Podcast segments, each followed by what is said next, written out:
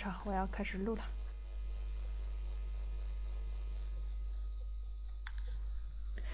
我是柚子，欢迎大家来到智达公务员考试荔枝频道幺六七八八五八。大家还可以通过搜索智达公务员考试，关注我们的微信，获取更多考试资讯。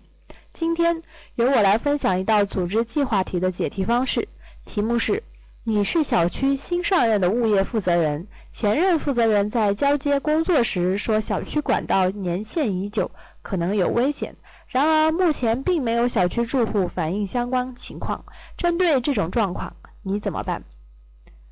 参考答案是：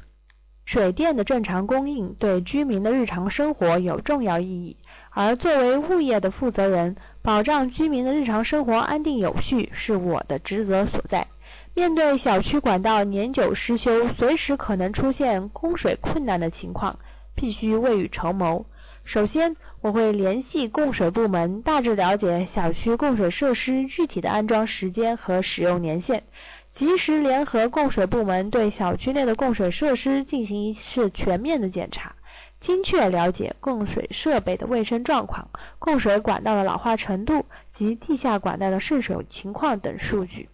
及时与供水部门进行沟通，确定是否有必要进行维修。如果不需要，则预估好使用的最后时间。如需要维修，则要摸清工程的大小、时间周期、费用核算以及一些其他影响等内容。其次，深入居民区进行走访，了解居民目前使用水管的现状。由于老年人常年在家，因此，调查的群体主要以小区内的老年人为主，选择在小区内的一些如老年活动室、室外健身场所、社区菜市场等老年人喜欢的聚集地进行走访，注重询问他们在日常用水中是否发现了一些问题，如水质有沉淀物、异味、水龙头出水大小不一、地面有渗水现象等等。另外，是否发现了其他的供水设备老化现象，及时将这些情况进行记录。对于那些出行不便的老人，则要上门走访，并对一些问题比较突出的住户进行现场观察、拍照取证。对一些上班族，则选择抽查的方式，在晚上进行走访。